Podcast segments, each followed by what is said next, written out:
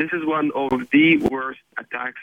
It's certainly similar to the one in uh, November 2012. The only thing which is different from uh, this is that um, now the military leadership in Hamas seem to lose control.